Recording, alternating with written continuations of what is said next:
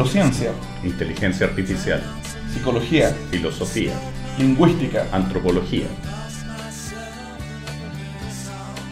Podcaster.cl presenta Tercera Cultura, una pechanga cognitiva con un terremoto cultural. Con Remis Ramos y Ricardo Martínez.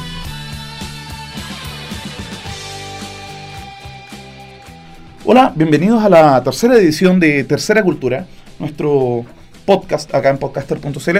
Ricardo, ¿cómo estamos? Muy bien. ¿Tú cómo estás, Remy? Igualmente, muy bien. Igual, medio cansado con la pega, pero tú sabes de que el que no trabaja no vive y el que, el que no vive tampoco trabaja, así que es obvio. Mira, el tema que nos convoca hoy día es un tema bastante interesante. Nuevamente, siguiendo con la línea de tratar de divulgar y explicar esta cosa extraña de la ciencia cognitiva, pero en un lenguaje lo más llano y claro posible. Eh, convenimos en abordar el día de hoy el tema de la mente extendida, que es una tesis que goza de bastante popularidad hoy en día en lo que es la filosofía de la mente en Estados Unidos. Para entender el concepto de la mente extendida, yo creo que lo primero que hay que mencionar es que el concepto de mente no es un concepto que ha sido único, digamos, a lo largo de la historia, sino que es un concepto que tiene una larga historia, ¿ya? Desde la filosofía antigua en que se asociaba la mente al concepto de alma, esta cosa inmortal, después pasando por Descartes y este solipsismo o esta cosa del, de que si pienso entonces existo, pero solo puedo demostrar mi existencia, ¿ya? Y de concebir la mente como esta cosa inmaterial independiente del cuerpo, ¿ya? Pasamos a la visión de considerar la mente como, funcionamiento, como el funcionamiento del sistema nervioso, del cerebro. O la tesis de la entidad mente-cerebro, digamos, en Smart y Place. Place Smart, creo que. Sí. Ya. Bueno, resulta que la ciencia cognitiva, precisamente a partir de, yo diría, los años 70, 80, empezó a, a coquetear con la idea de que quizás la mente no debiéramos entenderla solo como el funcionamiento del sistema nervioso. En el sentido de que hay procesos mentales que no hacen uso del cuerpo, sino que son procesos mentales que se dan en el cuerpo mismo. ¿ya? Por ejemplo, no sé, pues la sensación de dolor no es solo la activación de, una, de un área específica de la corteza, ¿ya? sino que la sensación es algo que te pasa en el cuerpo. ¿ya? Y claro, por ejemplo, John Lehrer, que es uno de nuestros amigotes ya que lo hemos venido citando sistemáticamente, eh, plantea que fue Walt Whitman, eh, poeta norteamericano, digamos, de fines del siglo XIX, principios del siglo XX, el primero en plantear la hipótesis de que en realidad esta dicotomía entre cuerpo y alma era, una, era un cuento chino, ¿ya? Y que no se puede entender un alma o una mente sin un cuerpo y no se puede entender un cuerpo sin un alma. Vale decir, yo soy mi cuerpo. Exacto. No solamente yo soy mi mente. O sea, la idea es que no es que yo tenga un cuerpo, yo soy el cuerpo, ¿ya? Precisamente esta idea cartesiana de la mente como este hombrecito que está dentro del teatro de los sentidos y que con palancas controla el resto del cuerpo. O sea, como un hombrecito dentro del hombre es una idea que no, no se sustenta. Yo soy eso, soy, soy el cuerpo. ¿ya?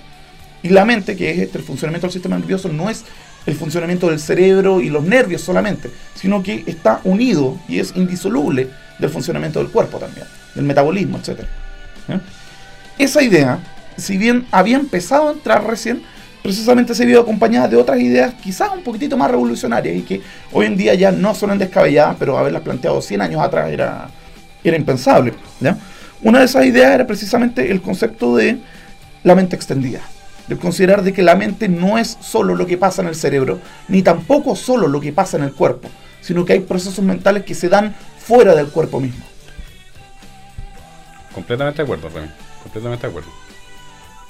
Ejemplos tenemos varios. Precisamente conversábamos hace un rato de que podemos ver en la escritura uno de los primeros, digamos, eh, extensiones cognitivas, digamos, que han surgido en la historia. En el sentido de que la invención de la escritura es lo que nos permite registrar y poner por eh, escrito contenidos de todo tipo, ya sean, no sé, poemas, relatos, pero uh, los textos funcionan como una memoria externalizada, como una memoria externa, no solo de los sujetos particulares, sino que de la comunidad, de las culturas. Quiero poner un ejemplo que es un ejemplo que tiene que ver con la, mm, con la educación. Eh, siempre se reclama que los estudiantes bajan toda la información desde el rincón del vago. Sí. Y, uno de los grandes reclamos que hay, que hay hoy día sobre, sobre las pruebas y sobre quién hace la prueba y sobre el plagio tiene que ver con que los estudiantes deberían generar todos los conocimientos por sí mismos. Y en realidad, eh, hoy día se habla mucho de que más que saber qué, hay que saber cómo. Y algunos dicen incluso hay que saber quién. O sea, no solamente hay que saber eh, la información, sino que hay que saber quién tiene la información. Y las personas que buscan en el rincón del vago lo que hacen básicamente es extender su mente. Sí. Lamentablemente, claro, los profesores siguen pensando que los conocimientos tienen que ser generados por los mismos estudiantes en, en forma completa, cuando en realidad los estudiantes están dentro de un sistema donde hay mucha información y tienen en ese sentido una mente extendida. A este capítulo le hemos puesto Super Size Me, en referencia a esa película o documental que se hizo sobre el McDonald's, porque salió un libro hace poco, que es un libro de Andy Clark, que se llama Super Sizing the Mind. O sea, de qué forma extendemos la mente. Y hay muchas maneras en que la mente se extiende. A mi juicio, el más bonito de los ejemplos, y que es como el que comienza la historia, es el, lo que hace JJ Gibson en sus trabajos de los años 60 y los años 70, en que él mostraba que los animales, particularmente, vivían en un, en un contexto ecológico en el cual el mismo sistema les daba cierta información. Sí, un nicho ecológico. así. Claro, Sí, cuando un, cuando un pájaro va volando, la información que tiene sobre el sistema viene del mismo sistema, o sea, viene de su, su entorno. No está en, en su mente, sino que está afuera de él. O sea, no está representando constantemente todo, sino que simplemente tiene todo a la mano, a la vista. Claro, yo siempre eh, pienso que eh, eso se parece un poco a lo mismo que hacemos nosotros. Cuando nosotros estamos en una habitación, nosotros no tenemos toda la información que tiene la habitación, no prestamos atención a todos los detalles. Tenemos una fantasía de que tenemos atención Sí. a todos los detalles. O sea, en realidad la atención es un foco mucho más estrecho del que solemos suponer. Así. Mira, de hecho, un experimento que yo siempre le hago hacer a mis alumnos chicos es que les digo, miren, tomen un texto cualquiera y sin levantar la vista de una palabra, traten de leer la palabra del lado. No, imposible. ¿cachai? O sea, por ejemplo, en el caso de la atención visual, tú solo puedes discriminar una fracción súper pequeña. ¿cachai? Y a medida que obviamente que vas agrandando, digamos, el, el, ¿cómo se llama? El foco es cada vez menor, digamos, la capacidad de percibir detalle. Claro, nuestra, nuestra mente funciona muy focalizadamente y tenemos la impresión de que sabemos o, o- o tenemos un conocimiento mucho más completo del que realmente tenemos dentro de nuestras cabezas. Sí. Básicamente esa es la idea del Super Size Me. Hay información que está fuera de nosotros y que ocupamos para poder eh, desplegarnos en el mundo. Si no tuviéramos esa información de despliegue en el mundo eh, que está externalizada, sería muy imposible tratar con la realidad. Entonces ahí hay un montón de ejemplos que son, que son ejemplos que grafican esta cuestión de muy buena manera. Yo quiero citar un ejemplo que creo que es el que puede ilustrarlo de mejor forma, que es el juego del Tetris. Sí. Hay un artículo clásico de Kirch y Maglio de principios de los años 90 en que ellos investigaron a las personas que juegan Tetris y descubrieron que las personas que juegan Tetris, los buenos jugadores, Los expertos. hacen una, claro, los que sacan muchos, muchos puntos, hacen algo que no hacen los malos jugadores. En, en el Tetris sabemos que el objetivo es encajar ciertas figuras dentro de ciertos espacios que se van formando en la base de, de la pantalla. Y esas figuras uno las encaja básicamente mediante rotación. Los malos jugadores rotan mentalmente la figura. Sí. Vale decir, ven la figura y tratan de pensar dónde va a caber. Los buenos jugadores rotan la figura en vivo, en línea, O sea, utilizando el botoncito. utilizando el botoncito. Aprietan el botón y hacen girar la figura hasta que logran hacer que ingrese en alguno de los espacios. Y esa rotación de la figura se hace fuera de la mente. O sea, Sí. gastan menos energía en girar la figura con el botón que pensando mentalmente en cómo la van a girar. Así que cuando jueguen Tetris, fíjense en que tienen que ir girando las figuras permanentemente y no esperar a saber en qué ubicación va a caer con simplemente un proceso mental. Porque eso es gastar mucha, mucha energía. Sí, po. Mira, y de hecho, bueno, como jugador de Tetris no avesado, pero sí más o menos fanático del juego, eh, bueno, hay ciertas figuras que. Hay una figura que no hay que rotarla nunca, que es el cuadrado, ¿ya? Tenemos una figura que se rota solo una vez, que es la línea, ¿ya? Pero todas las otras requieren rotarse por lo menos tres veces para hacer, digamos, esta comparación del dónde puede caber. Entonces la idea es precisamente tratar de ir mirando al lado la figura que viene para saber cuántos clics uno va a hacer con el dedo. ¿ya? Yo en especial uso los tres dedos, ¿cachai? O sea, algo ch, ¿cachai? Para hacer la rotación. Y con eso se facilita el trabajo. Entonces, el Tetris es, a nuestro juicio, un muy buen ejemplo de cómo funciona la mente extendida. En este juego, si uno no extiende la mente, falla. Y en la mayor parte de las actividades que realizamos en el mundo, tenemos que extender nuestra mente para poder realizar las tareas de forma eficiente. Sí. O sea, en el caso del Tetris tenemos una extensión en términos de habilidad de manipular mentalmente una representación visual. Pero la- las extensiones mentales de las que habla Clark no solo se reducen en ese ámbito, sino que hablamos de extensiones de percepción, extensiones de memoria, extensiones de razonamiento. O sea, cualquier... El matemático que no usa calculadora es un matemático que simplemente está gastando energía por las puras, ¿no? Claro, y nuestros sistemas en general han tendido a, a pensar que todo tiene que estar en la cabeza, cuando en realidad no todo tiene que estar en la cabeza. Sí. Yo creo que es hora de que escuchemos nuestro fricazo del día. El fricazo, exacto. ¿Ya? Hemos preparado una canción que tiene que ver con los videojuegos, que es un tema clásico de los años 80, olvidado lamentablemente, que tocan un par de músicos norteamericanos que se llaman Wagner y García, y que se llama Pac-Man Fever. Fiebre de Pac-Man. Probablemente el juego más popular de todos los tiempos. Correcto. Ya. Bueno, vamos y volvemos acá en Tercera Cultura.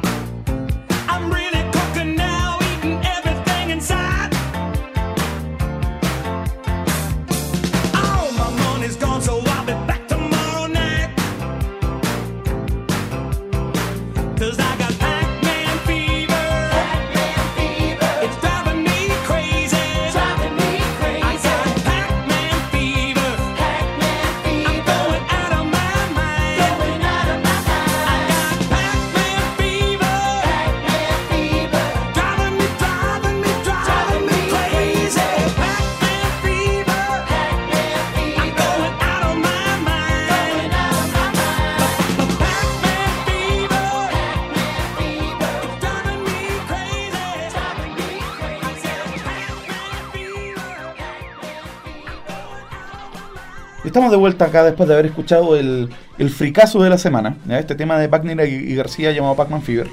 Y mientras escuchábamos la música estábamos conversando a propósito de nuestras propias extensiones cognitivas. Claro, a mí me gusta mucho el ejemplo de, de este video de Seinfeld que anda circulando por internet, que es Sí. el video en que Seinfeld basurea a los BlackBerry. Sí. Eh, yo tengo aquí delante mío un BlackBerry y prende esa lucecita roja, que es una cuestión casi como, como el malo de Terminator. ¿Ya? Y Eh, eh, mira, es, estoy es- esperando es como el ojo de, de ¿cómo se llama? De, de, de HAL. en de el HAL 2001, 9000, claro. Sí. Claro, es un, un personaje que es como parte de mí. Y hay algo que no me gusta del, del chiste de Seinfeld. Seinfeld dice que le molesta mucho a los usuarios de BlackBerry porque la- el usuario de BlackBerry está permanentemente prestando más atención al BlackBerry que a, Que la gente con que está que la persona con que está conversando. Pero si uno lo piensa de otra forma, el BlackBerry es parte de mí. O sea, como, como esa propaganda de zapatillas de los años 80, somos parte de ti. Sí. El BlackBerry es parte de uno. O sea, uno es un poco su BlackBerry.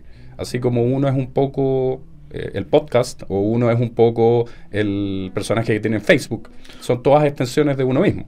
O uno es en cierto modo también, no sé, po, el- la- su cuenta de Gmail también. po, ¿cachai? O sea, cuando el otro día quedó esta escoba con el Gmail que... Uy, que fue espantoso. O sea, mira, creo que duró un par de horas, pero yo vi caos. O sea, vi gente al borde de las lágrimas, ¿cachai? Claro, yo vi el fin, o sea, cuando uno tiene 30.000 mails y tiene, no sé, 7 gigas de información, prácticamente toda su vida está en, en- este dispositivo. O sea, está todo respaldado. A mí se me murió hace muy poco un disco duro externo y fue una tragedia también. O sea, Claro, entonces uno existe un poco también en, en estas extensiones y a, a lo que voy con, con el ejemplo, lo, lo que dice Seinfeld, es que básicamente nosotros somos ya a esta altura del partido parte de nuestros dispositivos, el iPod, el iPhone, el BlackBerry, eh, la memoria del disco duro, las cuentas del Gmail, etcétera. Todas son extensiones de nosotros. No podríamos vivir sin esas extensiones. Sí. Y en ese sentido no es un no es una cuestión como de cyberpunk. Eh, Sí. plantear que somos, como dice Clark en otro de sus libros, natural born cyborgs. o cyborgs na- nacidos para ser cyborgs. ¿cachai? Claro, hemos- somos nacidos para ser cyborgs. no- nuestra, tenemos muchas, muchas extensiones. La más notoria de todas es estas personas que ya tienen como una nueva oreja con el Bluetooth que tienen colgando. Sí, que andan con el Bluetooth todo el día. Yo creo que hasta se duchan con él. así. Claro, entonces ese tipo de, ese tipo de recursos son recursos que, que extienden nuestra mente y que sería impensable la vida a esta altura del partido sin ellos. Sí. Mira, para variar en algo que ya es casi una costumbre mía en este podcast y en el otro, ¿cachai? voy a mencionar un dato, pero sin dar el autor, porque mí siempre se me olvidan los autores. yo debería tener un- precisamente una libretita con todos los autores de todas las ideas que, que me gusta citar.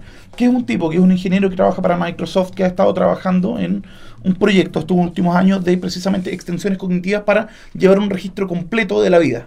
Y un viejito, un caballero, que anda constantemente con una grabadora de audio, una cámara fotográfica, un escáner portátil y que tiene aproximadamente ya como 5 años de vida registrado hasta en el más mínimo detalle. Sus conversaciones telefónicas, sus correos enviados, los lugares donde está a partir de fotos y videos, los textos que lee también se van escaneando vía OCR, etc. ¿ya?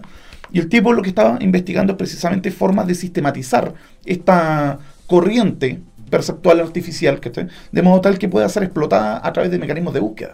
¿ya? Cosa que con Internet es re fácil, porque Internet es en gran parte texto.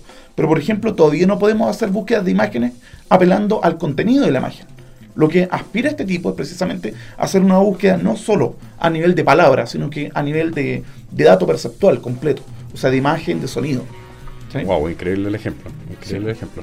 O sea, por- mira, hay un pequeño ejemplo que estoy de qué es lo que pasa cuando tú no te acuerdas de una canción, ¿ya? Y solo la puedes tararear, no te acuerdas del título. Ya hay servicios en que tú tarareas la canción y un programa con un algoritmo de reconocimiento de, no sé, pues, de ritmo y de notas te busca en una base de datos y te dice qué canción te está tarareando, ¿cachai? O sea, ¿cuántas veces uno no está chateando y por el otro lado está googleando una información y, y da, da a entender como que uno sabía algo cuando en realidad Da estaba la información en el ciberespacio? Sí. Y ese tipo de co- cosas ya se hace de forma súper, súper común. Uno, eh, el Google es una, es una extensión de uno mismo también. Sí. O sea, uno, si, no lo sabe, lo googlea. Sí, y Wikipedia también, pues. ¿no? Claro, que nos lleva a otro tema que vamos a conversar en, en- en algunos, en algunos programas más, que es el tema de la cognición distribuida. ¿Qué ya, es? ya no la cognición situada, Sí. corporalizada y en este entorno ecológico, sino que cómo las distintas mentes se suman para pro- poder producir eh, efectos más drásticos todavía. un fenómeno emergente, digamos, y extraordinariamente potente. Esa es la idea. Mm, mira, precisamente a propósito de la conexión con la cultura popular, digamos, y no quedarnos solamente en, en la cosa académica, hay una película preciosa que yo no podía dejar de mencionarla, que es esta película llamada Memento, con Guy Pearce y con, ¿cómo se llama la chica de Matrix? La, la Carrie Ann Moss. ¿ya? ¿Te acuerdas de esa película, no? Sí, claro. Bueno, el personaje Leonard tiene un problema que él, a partir de un accidente tiene amnesia anterógrada, ¿ya? O sea, él no, o sea, él conserva todos los recuerdos de su vida pasada, pero del accidente en adelante es incapaz de formar recuerdos nuevos. Entonces, la tragedia de este personaje es que él está tratando de buscar al asesino de su esposa. Y como ya no puede formar nuevos recuerdos, precisamente se forma un aparataje de extensiones cognitivas para suplementar su memoria episódica y su memoria de largo plazo que ya no puede utilizar para recuerdos nuevos. Entonces el tipo va tomando notas en un cuaderno, se va tatuando la información importante para no perderla y anda con una cámara Polaroid sacándole fotos a la gente y anotando en la parte de atrás de las fotos eh, características, en quién debe confiar, en quién no, números de teléfono, mapas, etcétera, y va de pueblo en pueblo con una ¿cómo se llama? Con, una, con un papelógrafo donde va reuniendo todas las pistas que tiene sobre la investigación que está realizando, sin la capacidad de formar recuerdos nuevos. Entonces todo recuerdo nuevo queda precisamente extendido o externalizado en este aparataje cognitivo artificial.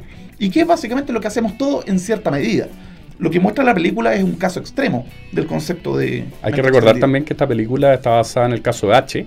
Sí. ¿Se acuerdan? El, el caso H es un caso muy famoso de los años 60 que fue documentado por Oliver Sacks fundamentalmente y que en, en, en este... ¿Fue Sacks o Schachter? Y mira, No, creo que- creo mira que Schachter, Sachs. Schachter en el libro En busca de la memoria tiene una mención al estudio de caso, pero creo que fue Sachs el primero en entrevistarlo y en... Claro, y este caso era una persona que efectivamente había perdido la, la facultad de hacer nuevos recuerdos. Es bien interesante que el tema de la memoria extendida en el sentido de que la memoria extendida es algo que por alguna razón ha entrado a, a como el culto común por, por- por los medios audiovisuales, las películas. O sea, Dory en Buscando a Nemo también tiene un problema similar. Sí. Aunque ella no tiene ningún recurso como para poder... Bueno, si hay un recurso, un recurso muy bonito, que su memoria es al final Marlene. Sí. Marlene es el que, el que le, le da una continuidad también a la identidad, que es Sí. otro tema que está súper asociado. ¿Qué Sí. identidad podemos tener Si si, no tenemos resulta que no tenemos, no tenemos memoria histórica, episódica, de las cuestiones que nos van sucediendo? Y no solo a nivel individual, sino que también a nivel de cultura y de pueblo. O sea, precisamente un pueblo sin, sin memoria, un pueblo que no... que se olvida de su pasado, es un pueblo que no tiene identidad también. Y también es, es un pueblo que no puede reaccionar a los cambios, a los cambios del medio ambiente y a las nuevas, a los nuevos desafíos que se les plantean. Precisamente. Bueno, la, la memoria extendida, la cognición extendida tiene que ver con pensar que la mente está más allá del cuerpo también. O sea, no solamente nuestra mente es nuestro cuerpo, que es algo que se ha instalado mucho en los últimos años, sino que también la idea de que eh, nuestra mente está más allá de nuestro cuerpo. Todo esto es bastante discutible también desde un punto de vista filosófico porque está vinculado como con la identidad de la persona. Pero yo creo que al final efectivamente nuestras mentes se extienden. Sí. Y, y eso es un, es un dato de la causa, no es, no es una cuestión que sea simplemente una especulación filosófica. Sí. O sea, el mismo Clark dice textualmente algo así como que la mente en realidad es un fenómeno que tiene límites difusos. Esa es la cosa. Y que tiende a deslizarse más allá de lo que de los límites que nosotros le ponemos. Había un dibujito muy bonito de Rodney Brooks, que es el gran teórico de los robots del MIT, en que él planteaba que eh, la acción y la reacción, o, o- o los estímulos y las respuestas, estaban mediados por la mente, pero la, la acción y la reacción eran como dos papeles que se superponían. Yo voy a superponerlos más o menos. Y a la medida que los superponía más, la mente se hacía más grande, y en la superponía menos, la mente se hacía más pequeña. Ah, En sí. la cognición clásica, la mente era más o menos pequeña, estaba alojada en el cerebro y era solamente eso. Era este dispositivo de procesamiento de información que, me- que media entre la percepción y la conducta nomás. Claro, pero el comportamiento inteligente parece que o- ocupa otros recursos. Sí. Hay, en ese sentido, como prótesis mentales que, que vamos ocupando. Y, y esto es quizás lo más importante, este es un proceso en crecimiento en estos años. Sí. La- y que la- está evolucionando aceleradamente. así. Claro, cada vez vamos a parecernos más a robots. O sea, ¿quiénes son los robots? Al final los robots vamos a terminar siendo nosotros mismos. Sí. De eso trata una película, que es la película de la cual vamos a tomar ¿Mm? el cierre de este programa. Precisamente. Que es la película Ghost in the Shell, que también está serializada en una serie que se llama Standalone Complex. Y que, bueno, es una de las películas que más influyó, digamos, en, el concepto de Matrix, que salió mucho después, salió un par de años después. Pero precisamente lo tomamos porque es una película en la cual se explota la idea de las extensiones cognitivas artificiales. Sentido que en el mundo de Ghost in the Shell, eh, estos cyborgs son precisamente seres humanos con extensiones no solo a nivel de, de capacidad física, sino que también en términos de capacidad mental. Prótesis de memoria, prótesis perceptuales, o sea, po- no sé, po, ojos artificiales, oídos artificiales, ¿ya? e incluso cerebros completos artificiales, en los cuales está cargada la mente del individuo como si fuese un programa. Como si fuese un software, Claro. precisamente. ¿Qué vamos a escuchar de esta película? El tema se llama Inner Universe, eh, eh, compuesto por Yoko Kano y interpretado por Origa, del soundtrack de la serie eh, Ghost in the Shell Standalone Complex. Claro, hay que recordar que Yoko Kano es la, la persona que hace la música de Gundam, seriales, claro, Gundam, Macros, eh, Cowboy Vivo. Cowboy Bebop, em, también Scaflone Sí. y es muy muy famosa como, como compositora. Así que con eso vamos a terminar hoy día. Sí. Se nos quedan hartos temas en el tintero, pero bueno, vamos a precisamente vamos a volver sobre este tema en algún otro episodio a propósito de otro tema también. Entonces, muchas gracias por escuchar. Les pedimos por favor que inviten a sus amigos, que voten, están las estrellitas arriba. Y si todavía no han agregado Tercera Cultura como amigo en Facebook, agréguelo. Tercera Cultura los quiere. Eso, chao, nos vemos. Chao, nos vemos.